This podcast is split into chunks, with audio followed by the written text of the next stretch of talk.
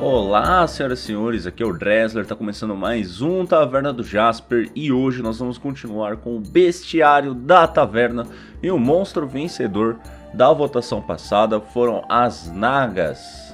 Caso você não saiba, os, os monstros aqui da, do bestiário da taverna são escolhidos através de votação no Spotify, então se você quiser escolher qual vai ser o próximo monstro que vai aparecer aqui na taverna do Jasper, já sabe, entra lá no Spotify, procura o, esse programa aqui especificamente, caso você esteja ouvindo em outro, em outro aplicativo, e vota lá, certo? Mas antes da gente entrar no assunto, se você gosta do nosso projeto, considere nos apoiar através de questcast.com.br apoie. Lá você vai encontrar todo o nosso programa de recompensas com suas metas e recompensas. E a partir de R$ reais você já entra lá no nosso grupo exclusivo de apoiadores no Telegram. A partir de 10 você já pode jogar junto com o pessoal lá na Guilda Citrino. A partir de 15 você já concorre a sorteios mensais de miniaturas da caverna do DM.com.br, que é a minha lojinha de miniaturas de RPG. Vocês já estão ligados, acessa lá pelo link do QuestCast que te dá 10% de desconto em qualquer compra.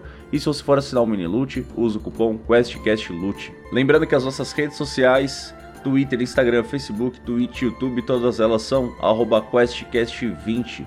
Não se esqueça de curtir, compartilhar, comentar, fazer tudo o que der para fazer nessas redes sociais para dar uma força pra gente lá no engajamento e o projeto continuar crescendo cada vez mais, que dessa forma você nos ajuda muito sem gastar nenhum dinheiro, hein? Bom, mas vamos lá falar das Nagas, que foi o monstro vencedor da votação passada.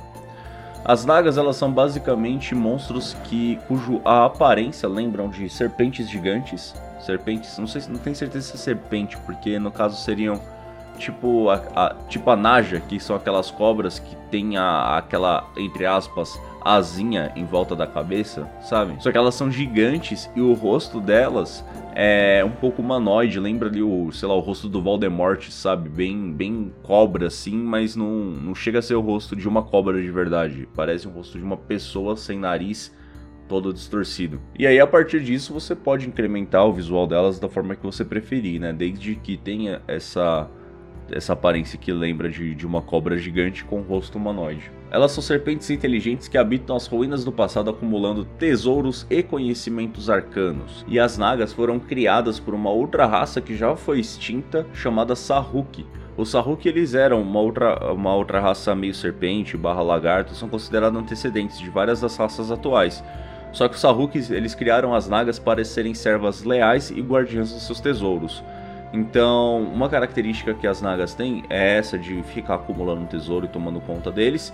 E elas são imortais, o que significa que é impossível matar uma naga. Sempre que você matar ela, o corpo dela vai se desfazer, quase como se fosse um lich, sabe? E depois ele vai se reconstruir lentamente ao longo dos dias. E com a extinção do Sahuk, o que, sobrou para as nagas fazerem, né? Porque se era para elas ser, serem servas do Sahuk, eles não existem mais. Bom, elas se consideram as herdeiras legítimas dos seus segredos mágicos e dos seus artefatos. Então é um monstro muito legal para você usar para colocar numa dungeon onde ela vai cuidar ali das coisas, tá ligado? Ela vai ser, sei lá, ou o boss final que vai que tá protegendo aquele tesouro, ou então às vezes a Naga pode ser uma contratante dos aventureiros, porque ela tinha ali os seus tesouros, ela cuidava deles para não cair em mãos malignas. Inclusive, fica aí o adendo que as Nagas são criaturas boas. A Naga normal, né? A Naga guardiã é uma criatura de alinhamento bom, leal e bom, inclusive. E tendo seus tesouros, tendo algum tesouro roubado, ela pode ter sido a contratante de um grupo de aventureiros para recuperar o seu tesouro perdido que não pode cair em mãos malignas tá ligado? É um plot de aventura bem, bem interessante aí, se você for ver. Só que elas têm uma outra característica dela, que elas são ditadoras, benevolentes e tiranas brutais, segundo o Manual dos Monstros. E o que, que o manual diz aqui? Uma naga governa seu domínio com autoridade absoluta, independentemente se ela comanda com compaixão ou aterrorizando seus súditos. A naga acredita ser a senhora de todas as outras criaturas que habitem os seus domínios. E elas têm uma rivalidade com os Yuan-Ti. Yuan-Ti é uma outra raça, meio serpente, meio humanoide, só que ao invés de ter a cara, o, o rosto de um ser humano, elas têm um tronco, sabe? Como se fosse meio parecido com, com as Górgonas da, da mitologia grega, sabe? E outra característica dela também é que, justamente por ela ser imortal, ela não precisa respirar, comer, beber ou dormir. Ou seja, rapaz, é roubado demais. Existem algumas variações sugeridas pelos pelo Manual dos Monstros, né? A primeira delas, e a mais fraca, é a Naga dos Ossos. Que, bom, as Nagas elas têm uma guerra histórica com os Yuan-Ti, né? Não é só uma, uma rivalidade amigável. Justamente por elas serem imortais e os Yuan-Ti não ter o que fazer contra elas nesse sentido, porque elas sempre acabam voltando eles criaram um ritual para um ritual necromântico para transformar elas numa, numa criatura morta-viva. Então ela vira uma a Naga dos Ossos, que é basicamente como se fosse um esqueleto dessa criatura. E aí sim ela se torna, por ser um, um, uma criatura necromântica, uma, uma criatura irracional e, e mais animalesca, sabe? Bem zumbizão. É o zumbi da Naga, resumindo. Só que não é zumbi, é esqueleto. Tem a Naga espiritual. As Nagas espirituais vivem em melancolia e rancor, constantemente tramando vingança contra criaturas que as tenham prejudicado ou que elas acreditam que a prejudicaram. É, elas costumam se tocar em cavernas e ruínas sombrias e dedicam seu tempo a desenvolver novas magias e escravizar os mortais que as rodeiam. Uma naga espiritual gosta de enfeitiçar seus oponentes, atraindo-os para o próximo, atraindo-os para próximo para que ela possa fincar as suas presas venenosas em suas carnes. Então essa daqui já, já é a naga que tá, tá, tá brava, tá brava, tá, tá receosa. E aí tem a naga, a naga guardiã, que é entre aspas a naga original, né? Sábias e boas, as belas nagas guardiãs protegem locais sagrados e impedem que itens de poder mágico caiam em mãos malignas. Em seus redutos escondidos, elas pesquisam magias e bolam planos mirabolantes para frustrar os desígnios malignos de seus inimigos.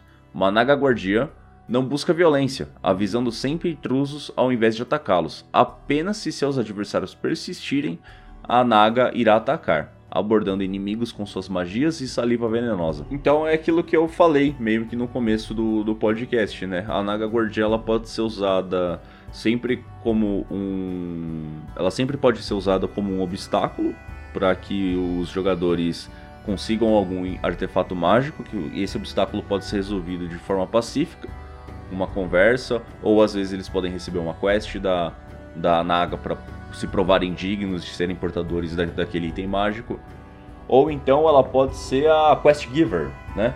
O, a pessoa que vai impulsionar os jogadores para viverem aquela aventura em função do, do, da missão. E bom, como são três variações que o livro sugere aqui, eu vou passar a ficha só da Naga Guardiã, que é, entre aspas, a principal. A Naga Guardiã, ela é uma criatura considerada... Ela é uma a Naga Guardiã é uma monstruosidade grande de alinhamento leal e bom. Ela tem 18 de CA e 127 pontos de vida, ou se você quiser rolar no dado, é 15 de 10 mais 45. Ela tem 12 metros de deslocamento. Os seus atributos são 19 de força, 18 de destreza, 16 de constituição, 16 de inteligência, 19 de sabedoria e 18 de carisma. O saving throws ela rola de destreza com mais 8, constituição com mais 7, inteligência com mais 7, sabedoria com mais 8 e carisma com mais 8. Ela tem imunidade a veneno, obviamente, imunidade também a condições enfeitiçado e envenenado e sentidos. Ela tem True Sight, 18 metros e percepção passiva 14. Os idiomas que ela fala são celestial e comum. É uma criatura de nível de desafio 10 e por tabela ela dá 5.900 de XP. A Naga é considerada uma conjuradora de décimo, a Naga Guardiã no caso, ela é considerada uma conjuradora de 11 primeiro nível. E suas habilidades de conjuração, sua habilidade de conjuração é sabedoria. Então, o CD, o CD de resistência à magia acaba sendo 16 e ela tem mais 8 para atingir ataques com magia. Ela precisa apenas dos componentes verbais para realizar as, as suas conjurações e ela possui as seguintes magias de clérigo preparadas: os truques, chama sagrada, consertar e taumaturgia. Magias de primeiro nível, ela tem 4 slots. Comando, curar ferimentos escudo da fé. De segundo nível, ela tem 3 slots. Acalmar emoções e mobilizar pessoa. De terceiro nível, são 3 slots. Clarividência e rogar maldição. De quarto nível, são 3 slots mais uma vez. Banimento, movimentação livre. E de quinto nível, são 2 slots Coluna de Chamas e Missão. E de sexto nível, que é um único slot, Trosight. Visão verdadeira, né? E aí de característica, ela tem aqui reju rejuvenescimento. Se morrer, a Naga retorna à vida em um de seis dias e recupera todos os seus pontos de vida. Apenas a magia Desejo pode impedir esse traço de funcionar, ou seja, é ridiculamente difícil você matar de verdade uma Naga.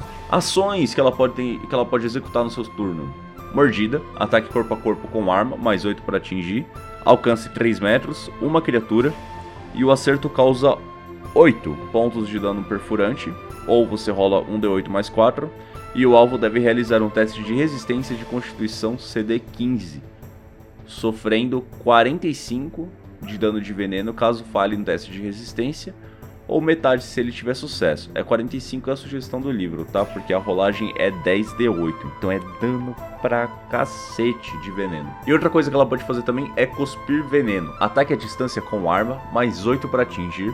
Distância 4 metros e meio normal e 9 metros, a distância estendida. E é uma criatura.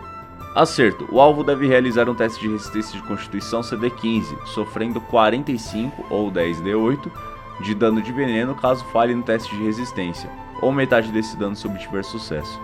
Ou seja, a Naga, é, que a gente pode ver aqui, ela se destaca bastante na, nas magias, no quesito protetor dela mesmo, né? Ela tem ali banimento, acalmar emoções, então são coisas assim que favorecem o uso social de uma Naga Guardiã. Principalmente se for um grupo bom, né? Se for por um grupo maligno, acho que dificilmente eles vão querer trocar ideia. E além disso, se acabar partindo pra porradaria também, a Naga é um puta bicho difícil de se derrotar. Ela tem uma quantidade considerável de HP.